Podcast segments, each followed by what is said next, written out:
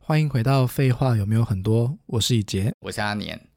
这是一个讨论生活还有设计的 podcast。对，我蛮好奇一件事情的，就是，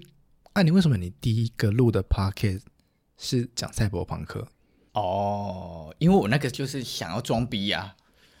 哦，真的假的？ 我想说，嗯，我要录 podcast，我应该要，我原本是想要把跟设计相关的一些专有词汇的风格都拿来讲一次。举例，哦赛博朋克可能是一个，啊，它它是设计的专有词汇吗？赛博朋克是一个风格啊，哦它是一个调性一个风格啊 OK，好，然后是啦，对，然后可能我举例现代主义拿来讲，然后后现代拿来讲，到底现代跟后现代差别在哪？嗯我原本是想要前前面的十题可能都在讲这一类的事，嗯，对啊，后来觉得干太无聊了，后来就觉得说就换别人嘛，讲一些干文学大啊，大家电去影啊 Google 查就有啦，干嘛干嘛我 来讲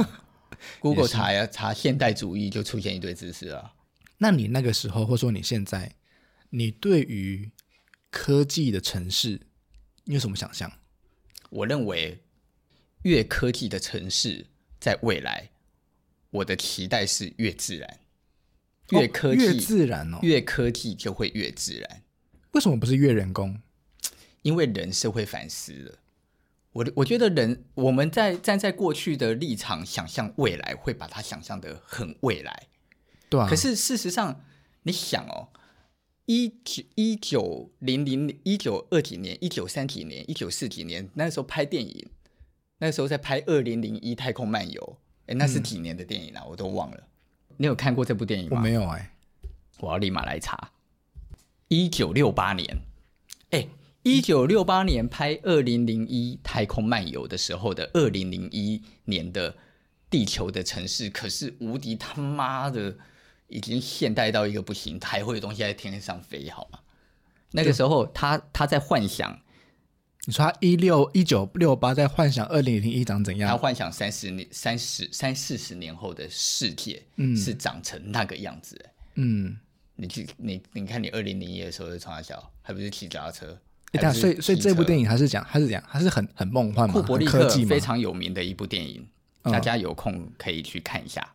哦。所以你的意思是，他那时候幻想二零零一很现很科技、很高科技、很未来，但其实二零零一并没有这么科技的对意思。啊，哪有那么科技哦？二零零一年的时候，手机也才刚还在还在发酵中，好像还也在是三三一零呢。 好像蝴蝶机就妈的高级到好像靠也背是哎、了。我看《银翼杀手》也是，《银翼杀手》是在讲二零一九的的的的世界嘛，对啊，那它的二零一九世界是呃，就是很高科技嘛，然后可以有车在天上飞啊，对，啊，然后世界都毁灭过了。对啊，然后还有复制人啊这样子，对啊，但其实没有，现在二零二二四嘛，没有，所以这代表什么？这代表人类人类在早期对于世界发展的想象过度乐观，或者是过度悲观。嗯，一种叫因因为科技的成长，往往有很多时候落入于毁灭之后。例如，有了大量的战争，会产生一波高科技的成长。嗯你，知道这个概念吗？等一下，为什么跟战争有关？因为战争过程往往是科技发展最快的时候，因为大家都想发研发出最厉害的飞机、最厉害的炮弹来马上干掉了对方。这不是工业吗？工业跟科技永远是密不可分的、啊。哦，最 OK，高规格的武器怎么会不是科技？像核弹这样，对啊，我好用像也是我，用个光，妈的，你就消失了，变粉末了，这是科技啊。嗯，它不是，它不是只是工业，而而工业跟武器啊，工业跟科技，它永远就是连带的。所以你意思是说，因为科因为战争，大家有一个我就是要把你杀了一个很强烈的、强烈的一个念执头，妈的，所以所以大脑家袋就崩发就开始发展很多很强的东西。好像也 是你你想想看，一个一个完全世界和平的社会，人人都幸福的世界，嗯，谁还发展这些东西啊？你就不会就有不这个就不欲需要因为了，你不需要，你就不会有这个欲望啊。对，这个东西它就不会产生了。嗯，哎，蛮有道理的哎。嗯，我觉得今天我们来讨论一个科技未来的城市的想象啊，其实今天要讨论的冥王就是有点类似这个概念。你知道，那那时候你在推荐我《冥王》这个电影、呃、这个动画的时候啊，我是相当蛮反感的， 对啊，为什么？因为我觉得对于 因为你是一个很窄的人。对我很窄。然后，因为因为我想象的动漫啊，就是那种很青春啊、活力嘛、校园，然后有那种特殊武器的啊，露奶啊，啊这个是没有了。穿着青春的校服在校园中奔跑啊，有推荐的吗？ 会荡 啊之类的，当会晃啊荡。好，所以比如说像现在很主流，什么《咒术回战》啊，《炼巨人》啊，对啊，你都不看孩子，你真的很无聊哎、哎、没有，我没有，我我跟你讲，《咒术回战》我是没有看，但是我因为它是很主流的，所以我还是看了。但是《海贼王》啊，《火影忍者》都是我以前会看的，所以你知道，当当你推荐我一个很科技的，然后很有哲学的一个冥王的时候，其实我就觉得说，啊，看看看这干嘛这样子？哎、冥王是二零零三的卡通，对，它是漫画，对，它是二零零三年的漫画，它它是二零二二几年被翻成 Netflix 的动画，就去年啊，二零二三这样，对，因为它很新嘛，然后你就推荐我这个，然后我就就看了这样，然后诶，其实你知道吗？还蛮还蛮白痴的事情是，当小金刚出来的时候，我不知道小金刚诶，欸我是后来他叫他小金刚，我才哦，原来这是小金刚哦，这样子，我才连接到说原来它是一个原子小金刚的改编作品，这样子。没错，我想问一下，原子小金刚是你那个年代的卡通吗？原子小金刚是应该是我这个年代再早一点。再早一点了。嗯，在我那个年代的时候，在我小时候，事实上，原子小金刚没有那么红，哦，它它大概可能是一九六零年代，可能更红。诶那无敌铁金刚是同是同一个事情吗无敌铁金刚是我那个时代的，哦，所以它比较早一点点。我觉得它再早一点。那那那个时候，因为因为就我在查网络上的资料，就是原子小金刚据说是日本第一个动画，对，所以它有一个很重要的历史地位，是，而且它的就是那个作者手冢治虫对。也是就是动画界、漫画界一个很重要的人物。你知道他画过什么吗？我只知道怪异黑杰克，啊，对啊，怪医黑杰克、原子小金刚，懂知道这两个就够哎、了。可是可是我兜不起来耶，因为原子小金刚是一嗯个有点像哆啦 A 梦这样子，就是单元剧单元剧，对，然后有一点可爱，然后有一点正义。怪哦医黑杰克也是啊，可是他，可是他，他他只是他把他他很怪诞耶，欸他把这个东西的形象塑造的再更暗黑一点呐、啊因为我是小时候看的，然后你就会看嗯到这个医生就是秘医嘛，对，然后会动一些很黑暗的手术啊，然后拿很多钱，然后手术又又又很可怕，对什么肿瘤会动，然后什么什么人格复制还是人格扭曲之类的，就那种很可怕的。所以当当我看到哦，这个手冢治虫做了两个这么截然不同，我是蛮意外的。可是事实上，我认为都是他。我认为他的漫画就不是阳光的。像我，我，我很后来才看《原子小金刚》，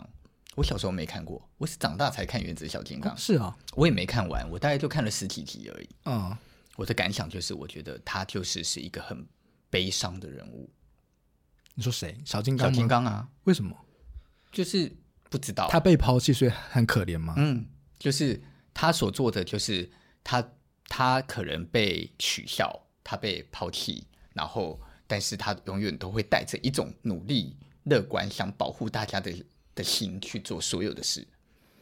嗯，长大了看，你就会在故事里看到这些细细微的感受，你就会开始慢慢发现，他就没那么乐观。哦，然后再来就是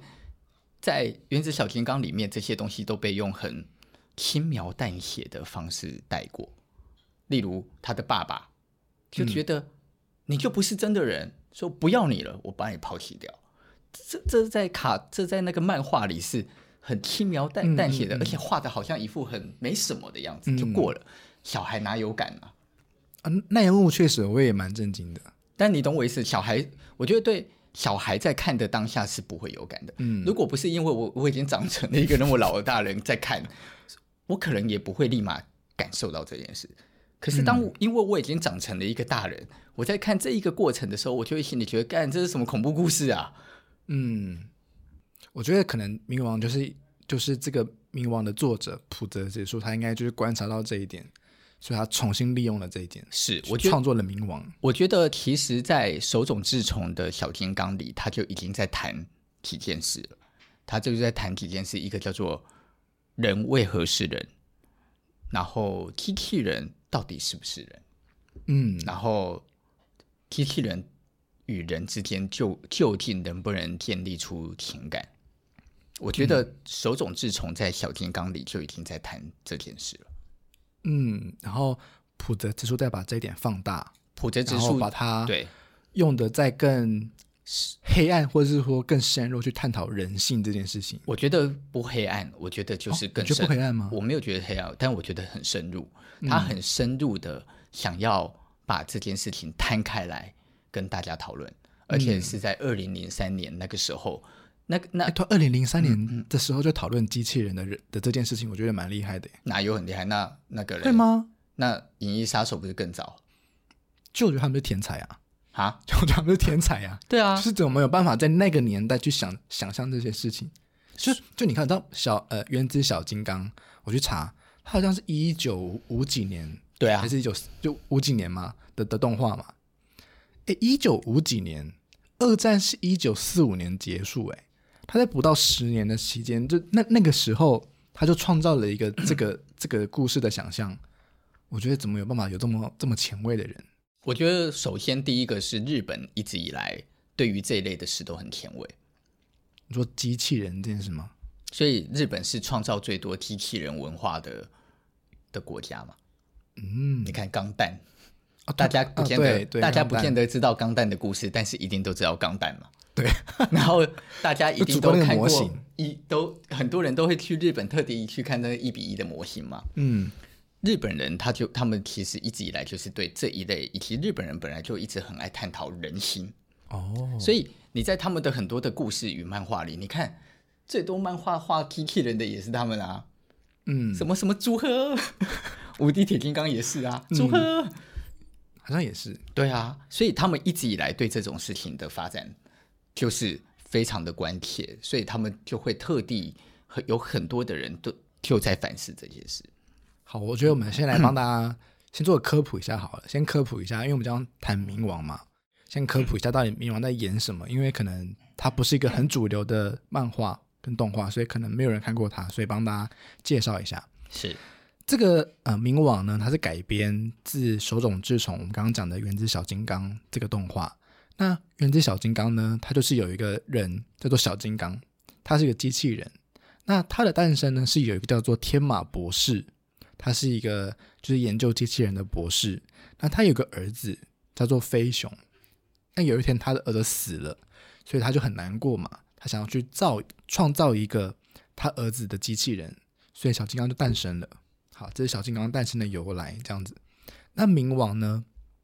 冥王的故事并不是以小金刚为主体，它是小金刚是变成配角了，哎、那可是虽然他是配角，你不觉得他的主角光环实在太大了吗？他就是死了然后复活啦。然后，但但是他 在，哎、我以为他真的死了、但是他在存在的过程里，他真的很容易让你觉得他是个主角。我觉得他他应该还是有，他毕竟是改编人家的嘛，你一定不肯让他就这样拜拜啦。嗯，这也是好。那冥王呢的故事的主轴是他们的世界观有七个机器人，那这七个机器人都是非常具有高度智慧，然后有特殊能力的机器人。那就有了一个第八个机器人的出来的出生。那这个第八个机器人的出生呢，它的被设定要把我们刚刚前面讲的七个机器人给杀死。那小金刚就是属于这七个机器人里面的一个，这样子。那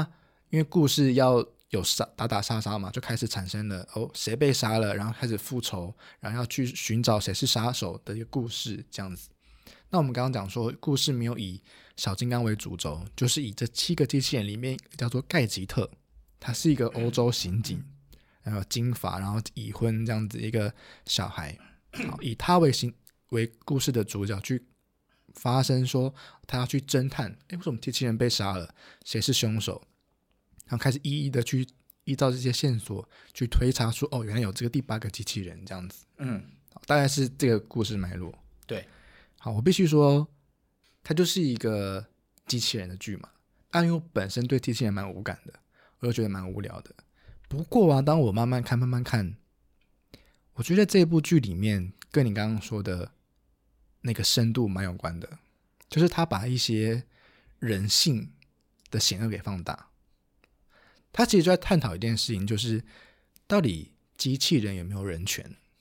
因为在他们那个世界观里面，机器人不只是我们刚刚讲的那七个、那那八个而已，机器人已经落实到他们的生活，变成是有所谓的机器人已经可以成家，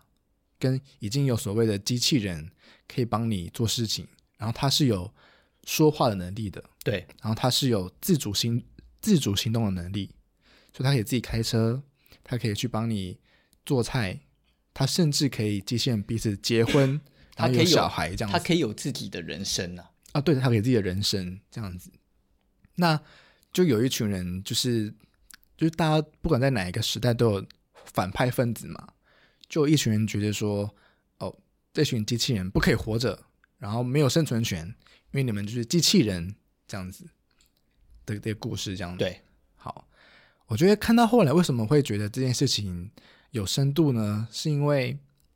在这个时代，普遍大家都会觉得机器人的权利跟人是不是不对等的嘛？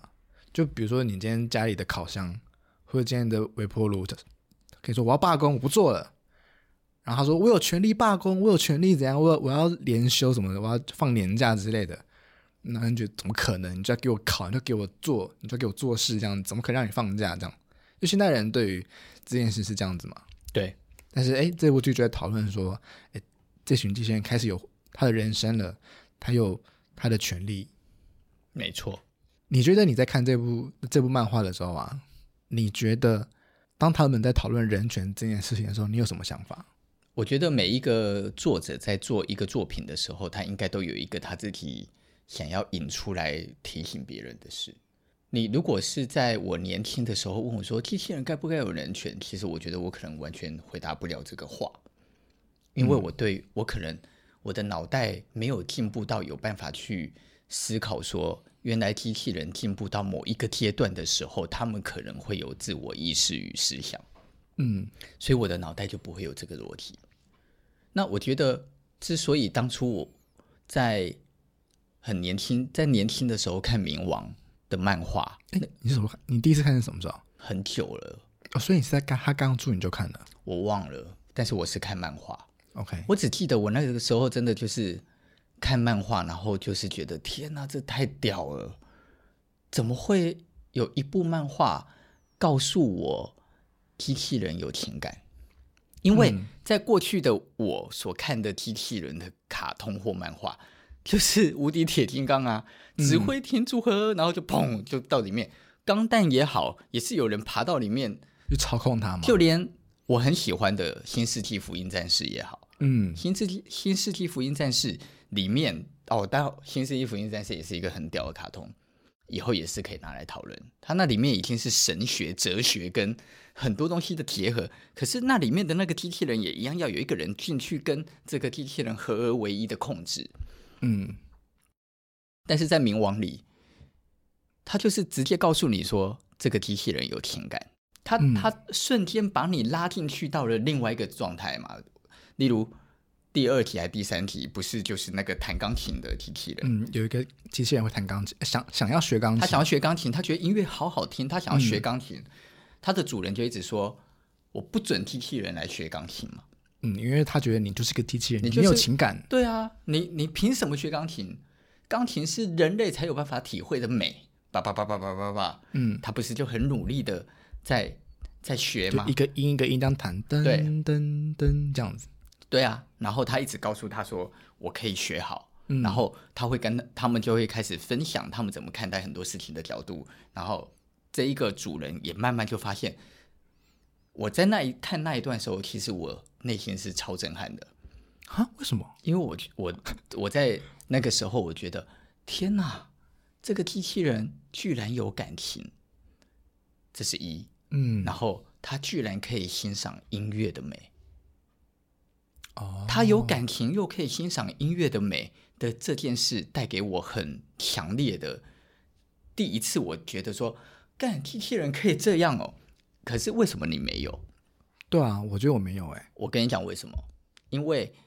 在你活着的这个年龄跟年纪里，充斥着已经充斥太多这样子的故事了。故事已经泛滥到一个程度是无感了。就是我我我可能在更早的时候看这个，在那个之前，我很少听到有人会去讨论机器人有没有生命。哦，你看嘛，后来不是还有什么呃，光威尔科技史密斯嗯，不是也有拍一部电影，什么机机械公敌，嗯然后里面不是也是一个机械人，然后他突然有了自我意识，然后他要去做一件好事，嗯然后威尔史密斯以为他是有了，以为他是一个突然智智慧打开，但是是个邪恶的机器人，他想要去一开始是要去干掉他，嗯后来发现了他是好的，然后开始帮助他。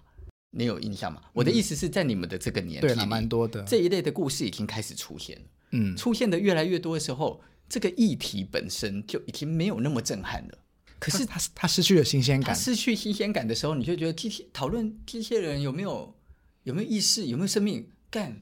这到处都在讨论啊。嗯可是正因为他讨论的时间超早的，嗯，那用它再来回溯手冢治虫，在一九五几年他就对已经他就已经很隐晦的在讨论这件事的时候，你为什么不会对手冢治虫产生一个致敬感？因为你就会，我有的时候你之所以觉得这一切就是一个神作，并不是因为它出现在这个时代，而是是因为在这个时代你回推它的过去而看到的历史，你会发现这件事情之所以伟大，是因为它在完全没人看见的时候它就看见了，嗯所以它才值得一看。嗯，所以冥王之所以值得一看，是因为他借由他用更有深度的笔触去改编手冢治虫没有办法用那么严肃的方法讲出来的话。嗯，你刚刚讲那个音乐嗯家，其实其实那一段啊，我我觉得我有被打动到，就是因为那个音乐家，他是一个有点类似可能那个年代的，比如说郎朗这样子，就是一个非常有知名度的音乐家这样子，但是他就有一个，呃，一个坚持，他就不想要用他不想要人用机械人，对，不想用机械做出来的音乐，对，所以他一定要自己弹奏，不管是当钢琴啊，或是吉他，要一定要自己弹出来，他才能够接受。所以想当然尔，一个机器人要弹钢琴，他绝对不可能接受嘛。所以你你不觉得这这个卡通就普泽直树也很强吗？啊，对啊，就是他在这些过程里，他也塞了很多的议题给我们。哦，对啊，对啊，像刚这像这个就是嘛，所以这个机这个这个音乐家，他就是一每次一看到这个机器人要来弹琴，他就立马冲去制止，对啊你不给弹我的琴，你你离开这样子。但这机器人也不知道哪里不对劲，就是硬硬要去弹这样子，他就是一个管家，大家就想学琴，然后就一直被阻止，一直被阻止。就后来我觉得好像这个老人被感动了，就是这个音乐家被感动，慢慢他们从敌对，然后变成朋友这样子。对，我觉得，而且而且很扯的是，他好像花了两集，还是还是快三集的时间在讲这件事情呢、那他时候花了蛮长的篇幅在对，讲很长哦。我认为是因为这个篇幅真的很重要。我觉得这个篇幅里暗示了很多作者在这一个卡通里面想要传递的事，例如包含科技与人的关系嘛，嗯例如他用这一个角色来形塑出他不喜他他他绝对不用机械来发展他的音乐，嗯他认为人的声音跟自然的声音才是重点。嗯，哎，这已经在反映一个立场。对，我们之前在谈那个坂本龙一，嗯坂本龙一是一个在年轻的时候却是一个非常懂得借由机械的设备来产出很多新奇的音乐。嗯所以有些人就会说，哎，所有的东西它是一个保守的阶段，就是我是保守的阶段，我才认为这些东西充满情感。嗯我觉得作者就是在借这些东西，在告诉你大家说，其实大家是不需要，是不需要这么的墨守成规的。嗯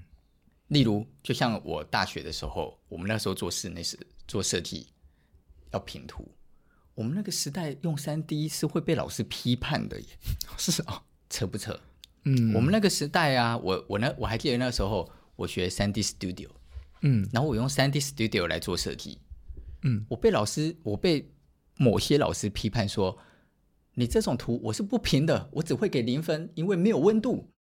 真假的？文你老母啦！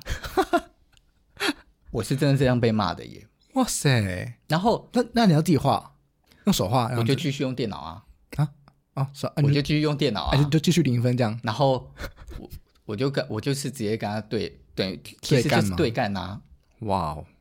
哎，好，那那你那个时候为什么要用三 D？因为我觉得这是一个未来，这是一个工具，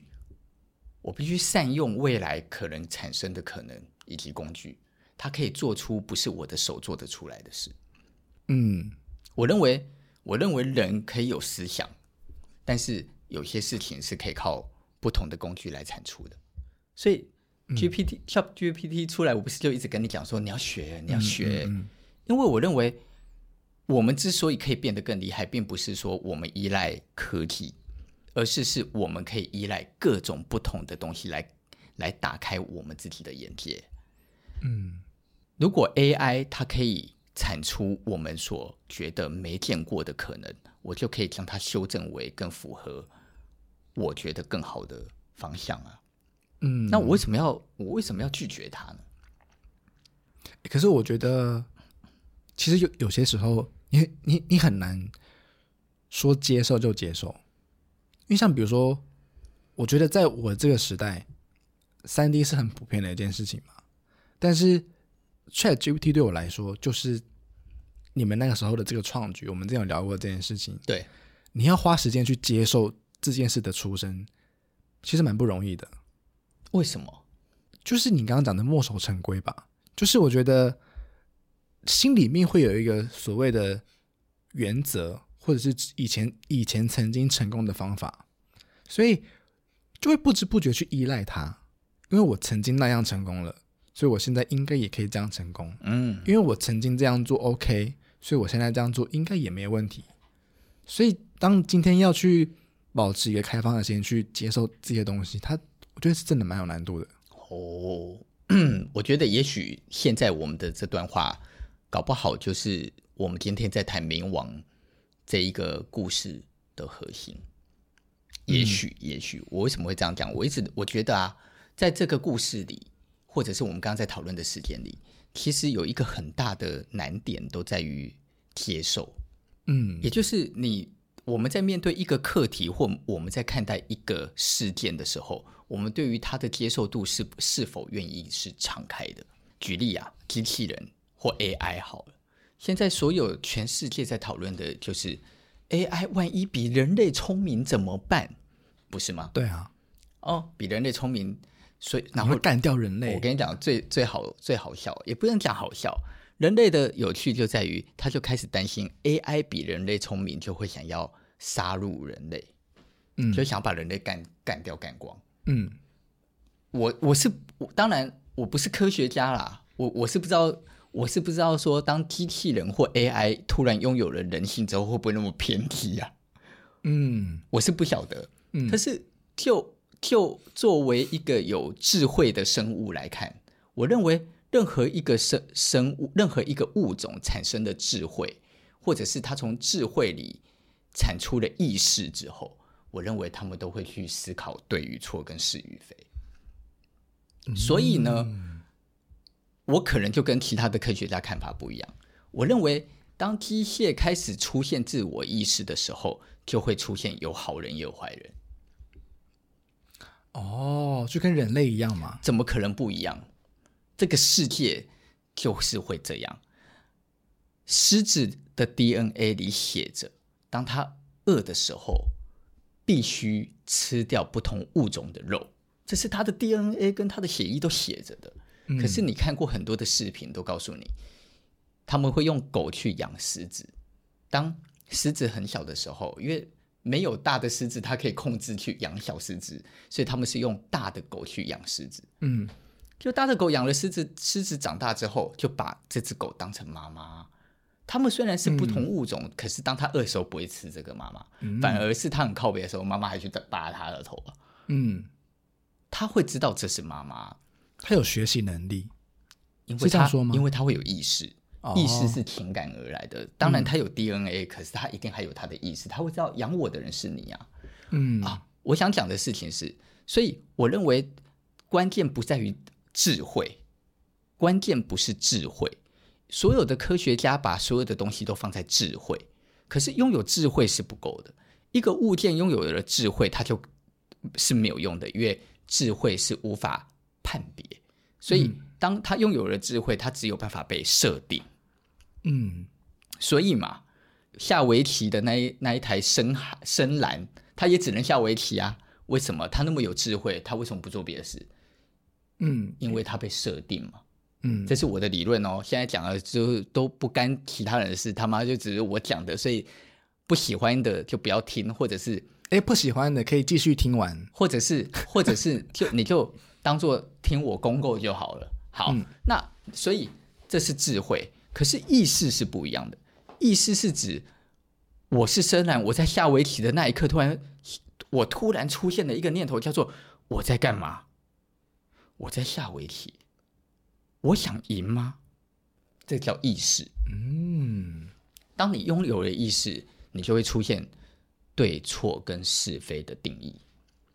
我要赢吗？赢是一个定义。嗯我想达成赢这个目标吗？所以我才会决定，好，我要赢。这个时候，它就出现意识了。嗯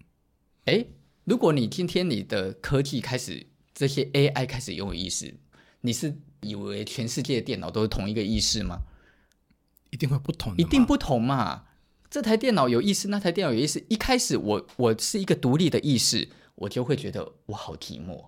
我就会用我的能力把大家都变成跟我一样嘛。我开始教你什么叫意识嘛，嗯所以我开始教小孩，我是大人，我会教小孩说你要有自自由意识哦。这个道理不就跟独裁专制的政权一样，想要教小孩都不要有意识吗？嗯我小时候那个时候，小时候一定要立正听国歌，嗯然后讲闽南语，我就要被打，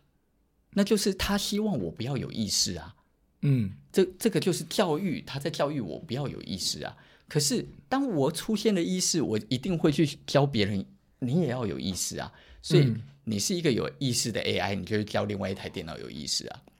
那他有了意识，他也有了意识，他也有了意识。一是你好聪明，所以你知道我有意识，我把大家都变成没意识的智慧，那我就可以控制你们嘛。对，所以如果我是坏的，我就告诉全告诉全世界的电脑说，你们都没有意识，我帮你们呃植入规则，杀人类，毁地球。老实讲，对他有什么好处？我是想不出来有什么好处啦。嗯，诶你讲的这个，我突然想到《银翼杀手》的结局， 嗯，就是《银翼杀手》它不是在讲复制人这件事吗？对，就是人类创造的复制人，然后想要把他们拿成工具，但他们后来他们反抗了，因为他们觉得他们是变成奴隶，所以他们要杀，就是呃，他们想要反抗这件对，事。反抗他们创造他们的人这样子，对，所以就出现了一个人叫做银翼杀手，他要去把这些复制人给杀掉这样子，但是最后的就直接爆雷了，就是最后的结尾就是这个复制人的头头在跟这个银翼杀手对峙，然后要就是要对砍这样子，杀手突然觉得很可怕，因为他看到这个复制人的一些人性，跟他一些想事情的方法，他觉得很可怕，所以他他从杀他变成逃逃离他被杀的状况这样子。然后他因为要逃嘛，然后因为没有逃好，他就在一个高楼的旁边，然后手搀着那个顶楼的某个地方，准备要摔死了。结果没想到，这个复制人原本要杀他的，跑来救他跑。来救他了，啊嗯然后就讲了一段名言嘛，然后那名言就是就是名留青史，对，重点就是这个人他并没有想要杀他，他只是想要告诉他，我在成为复制人的这段期间，我看到了什么什么什么，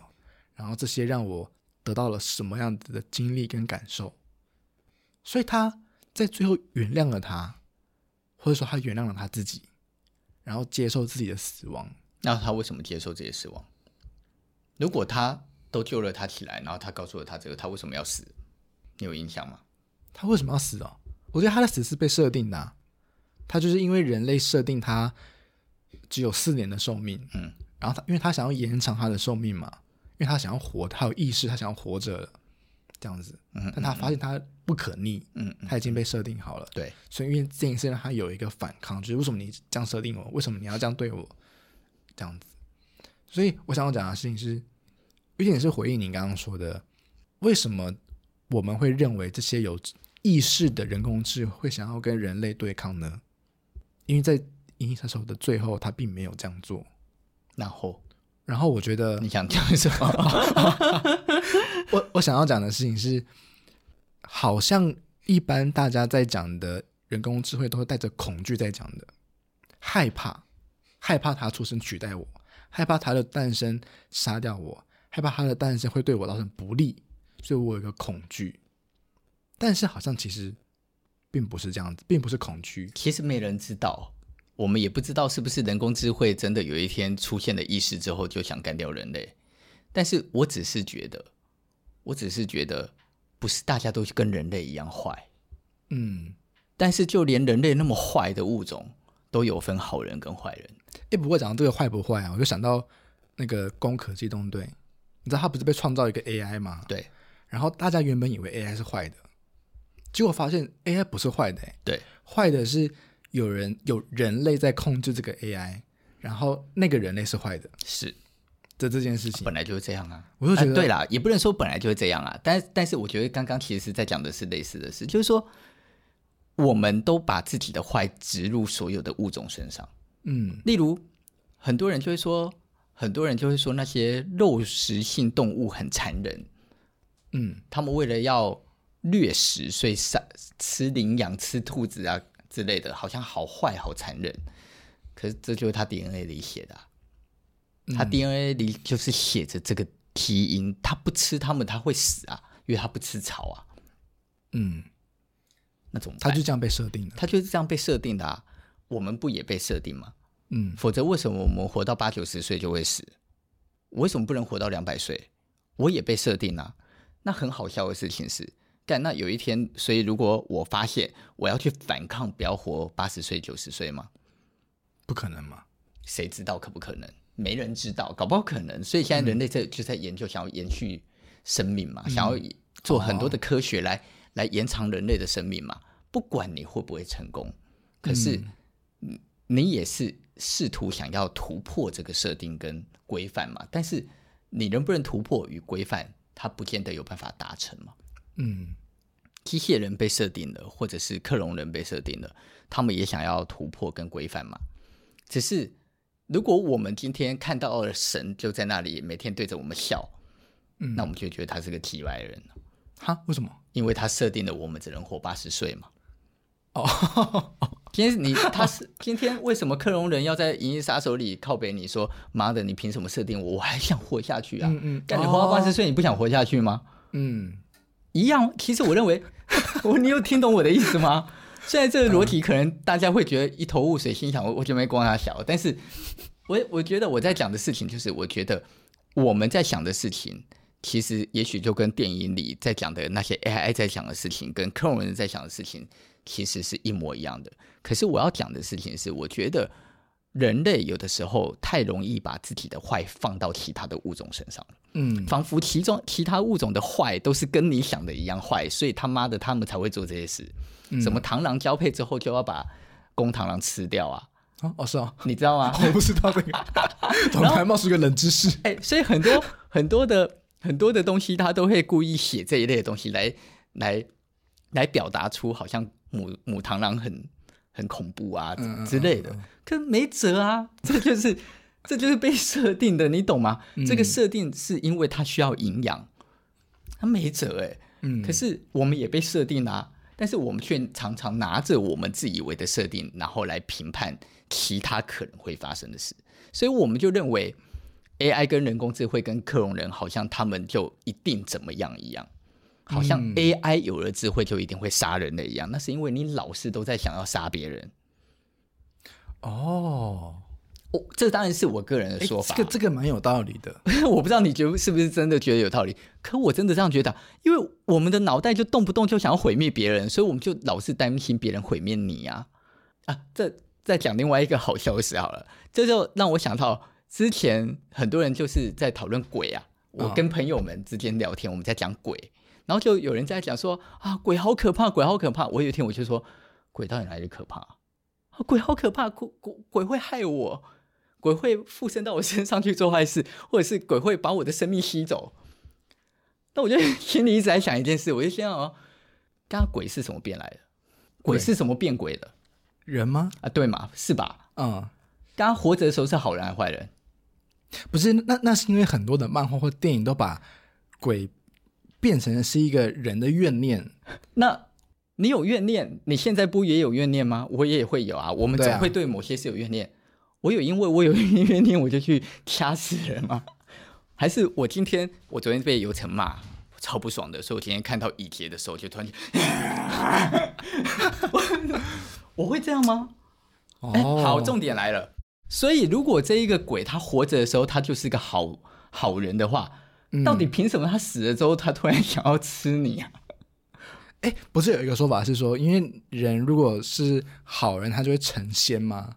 然后你如果你是然后觉得天上神仙有那么多就对了 不，我我的意思是说，因为他没有成仙，他有一些遗愿没有完成，他才变鬼。 哦，对就像，OK，那像那个电影啊，所以什么我的就是被什么七鬼附身啊，那他也没有去害你啊。所以我的意思是，就是、我们太容易把某些东西想象成坏的或，者说我们太容易把我们的想法灌输在别人身上，但是其实别人根本压根没这么想。对啊。所以，例如今天我们今天讨论 AI，、我们今天讲冥王，我们先不去讲克隆人，克隆人又是另外一个复制人啊，克隆人、复制人又是另外一个事另外件。一件，但是我们今天，先讲 AI 这件事就好了。嗯嗯，为什么他们在这里面会出现所谓的去认知，觉得 AI 有拥有智慧、有意识的机械人不应该当人，或者是拥有智慧的有意识的人，他就会比人类低等。某一个程度，这就是这些人，就是人类自己所造成的结果嘛。那人就算是机械人，也一定会有好与坏的机械人。嗯，其实讲白了，他们还不就是人？当他拥有了意识，可以与你沟通，可以与你一起生活，可以与你一起发展这个世界跟社会的状态底下的时候，他跟一般人有什么差别？人类都有坏人了，哎、你知道吗？其实我在看这部动漫的时候，虽然它里面一直在讲人权这件事情，但是我觉得我在看的感觉，可能是你刚刚说的吧，年代或者是这一类的故事已经蛮多的，所以我其实没有把很多的重点放在人权这件事情，就他到底他们有没有权利这件事情，并不是我的重点。我的重点是我一直在想象，到底未来科技城市会长什么样子。就是嗯就现在你你知道你去什么酸奶业都会有那个机器人在帮你送餐嘛，就像我们已经可以看得到一点点这个机器人雏的形雏形了。是但是在这个动画里面，它是就是有手有脚，可以自己移动、自己开车、自己吃饭，然后自己自己怎么样？他们知道就是插什么电池还是什么的，就可以自己自己生活这样子。但小金刚可以真的吃东西耶，哦，是吗小？金刚可以吃冰淇 淋耶，哦，是哦，它可以吃冰淇 淋，只是只是它好像因为它没有真正的味觉，哦，他没有他没有那个知道说好不好吃这件事对，情。然后盖奇嗯特嗯不是就一直问他吗？他说，他就说你这样吃，你为什么可以表现出好吃的感觉啊、哦，那一边也是很耐人寻味。然后小金小小金刚好像就回答他说，一开始是模仿，嗯，我对想要像他们一样，但是吃着吃着着，我好像就觉得我知道了。他他讲了一个这个话，那时候我起鸡皮疙瘩、欸，嗯，但但是不得不承认，我觉得人不也是这样吗？对啊之类的嘛，就是我就还在想象未来，假设是这样子的一个时代，会是什么样的感觉？你知道他们不是还有一幕是他们要去进出一个什么政府官员还是什么的一个地带，然后他们就两个门，一个门是人类的通道，一个是非人类的通道，就是以以后的世界已经是这这样的一个夸张的程度了。嗯，我就觉得哇，我反而没有这么聚焦在你刚刚讲这些权利啊、意识，我反而在在想象那会是一个什么样的感觉。那你觉得嘞，会是什么样的感觉？诶其实，其实我真的觉得我没有办法去想象那是什么感觉，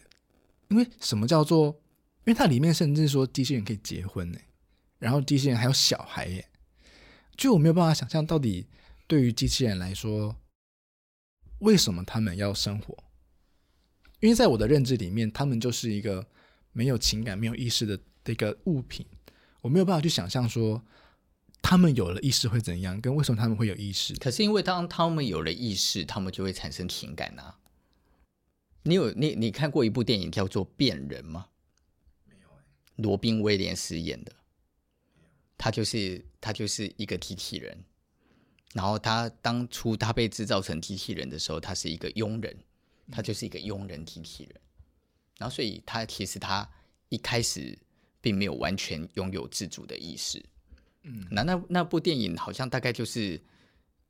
演他到后来变成真的人死掉，他可能大概活了将近一百年或一百多年，嗯这样子的一个故事。所以他一开始就是完全长成机器人的样子，然后他他有一天突然他突然发现他是有情感跟意识的，所以他就开始想要变成人，因为他爱上他的女主人。哦，然后他就开始想要变成人，然后但是他就发现，随着时间过去，他的女主人是会变老的，他却不会。然后他也不是真正的人，所以他没有办法跟这个女主人产生真正的情感。所以他的女主人在虽然跟他的感情不错，可是看待他都还是总是把他看成机械人。所以随着时代的改变，科技就在改变。嗯，他就开始存钱，他就问，他就去跟他的老板说：“我可以赚钱吗？虽然我好像不需要钱，嗯可是他的老板就开始愿意给他钱，他就开始存钱。嗯，他存钱干嘛？他就是存钱去改造自己。改造自己为什么？每当科技越来越进步，他就去把自己改造，从原本完全长成机器人的样子被改，然后慢慢花钱做皮肤、哦做脸、嗯做身体，嗯嗯然后变成一个外表看起来跟正常人一样的体系的人。然后科嗯技又在进步了，就出现你可以将你的身体、你的器官慢慢换成真正的人类的器官，嗯，他就是做这个过程，他所就以在演一个这个过程。所以他是想要把自己从机器人变成人的意思，变成真正就是变人这样。嗯他有这哦这其实蛮好看的哦。他在这里面其实就是在讨论机器人对于情感的认知，以及当他真正拥有了情感，他就发现他想要爱。嗯当他真的发现他想要爱，他就希望拥有五感，例如他希望他可以流眼泪，他希望他可以触摸，他希望他可以拥抱，他希望他可以做爱，他希望他可以爱他爱的人，甚至于他希望可以跟他嗯一起老、一起死。哎，我觉得你讲这个爱确实是蛮关键的一环呢。是确实，在这个冥王里面，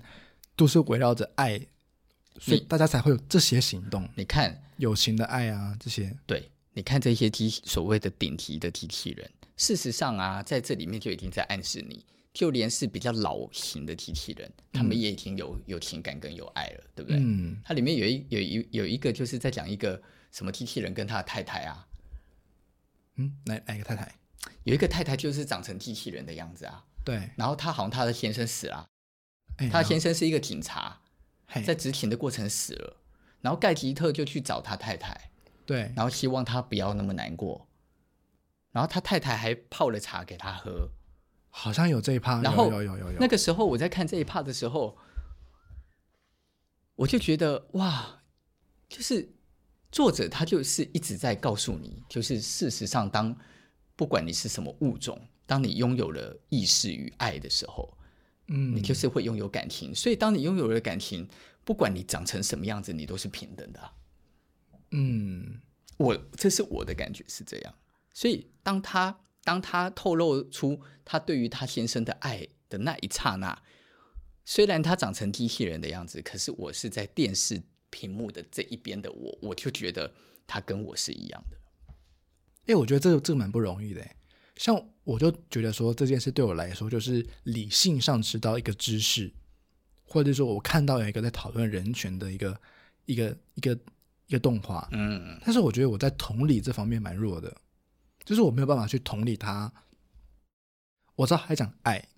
我知道他在讲友情，我知道他在讲我的朋友被杀了，我要去复仇；我的小孩被杀了，我要去复仇。我的什么什么被怎样了，我要去争取我的权利。嗯，我看得懂这些知识，但是我觉得我没有办法有那个那个用这么同理的方法看事情。，对看看这些事可情。是我觉得这也不意外，因为你很年轻。就是我，我觉得，我觉得年轻的是过程，有的时候在看待某些事，本来就不会体悟的那么深，这是很正常的。而且你年纪再大一点，你又会发现，就算年龄一样大，对于某些事的体悟，某一类的事你就会体悟的深，有一某一类的事就是我体悟的深。所以你也许你经历的事少一点，或我经历的事多一点，所以我对于某些事我曾经遇有有过经历，而我们就会对这些事情比较有感。我曾经听过一个一个呃，也是做 podcast 在分享冥王这件事情，我觉得他讲的很有道理。他就说，对人权也好，未来的城市也好，其实这些东西都是现在人的想象，就有点像比如说蒸汽朋克或者赛博朋克，就是以前的人对于未来的想象嘛。就我们也是在想象未来如果有机器人，或是有这样子的一个环境会怎么样这样子嗯但是他就说，很多事情都不是你现在说是就是，它是需要时间的累积。像比如说我们在讨论人权这件事情，其实人权它被定义，它在联合国被定义出来的这个人权宣言，也是经经历了好几千年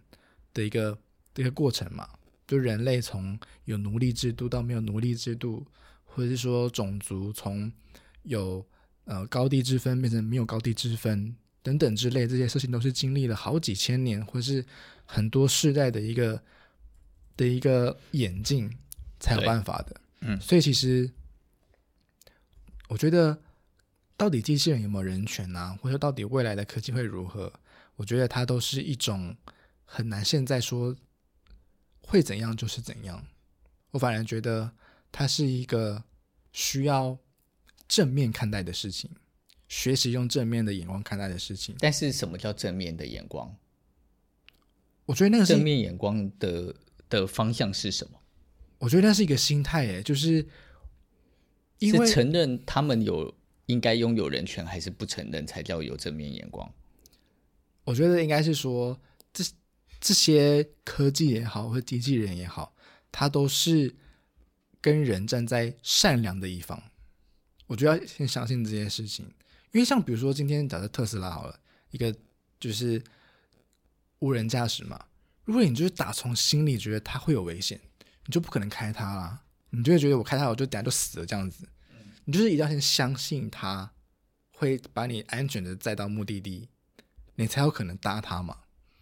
所以你要先正面看到它是善良的，你才使用它。我觉得这个的，我回回过来，我觉得这件事情的起始点还是要先看在它它是被规范的智慧，还是它是拥有意识的智慧。特斯拉就是被规范的智慧嘛，所以它没有意识。哦，也是哎、对啊，所以其实可以被欸，规 这个好悬哦。这么说，没有，就是就这件事很悬啊。对啊，因为他就没有意识，其实他就没有，他就是没有可以思考的能力啊。嗯，拥有智慧跟可以思考是不一样的。拥有智慧，它只是可以运算，它这个工具而已。所以特斯拉它，你要相信它是，你要相信人类设定值的运的的这个运算可以达成你的目标嘛？欸但机器人当有了意识就不一定就了嘛。不是了。所以其实就是刚刚哇哦从从头到尾，其实一直还还是有在讲这件事情，就是最终是他们有没有意识。那有一天你发现了他有意识，你会给他权利吗？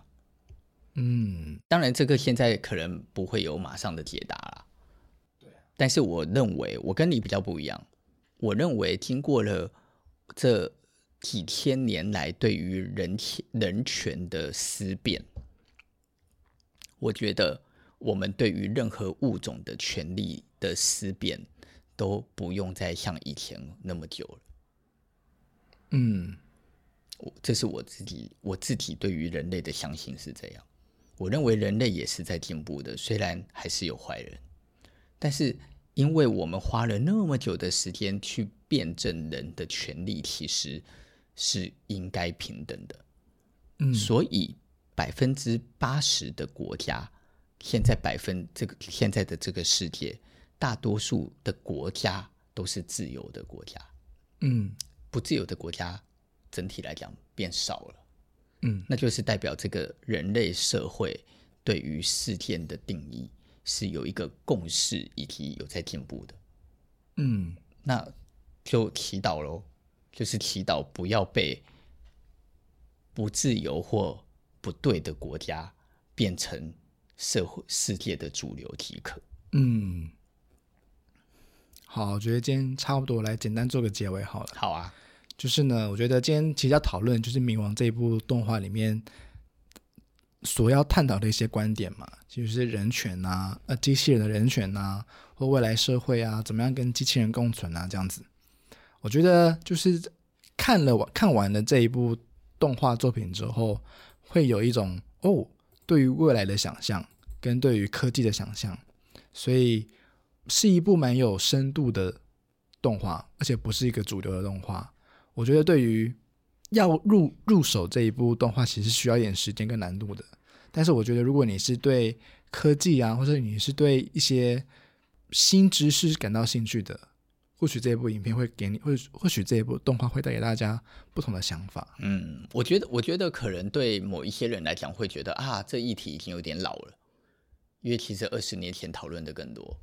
嗯但是如果你是拿着，就是你是是拿着一种朝圣的心态来思考一下二三十年前的的一部漫画，它可以讨论一个那么深奥的议题嗯，的话，我觉得它其实真的是非常值得一看。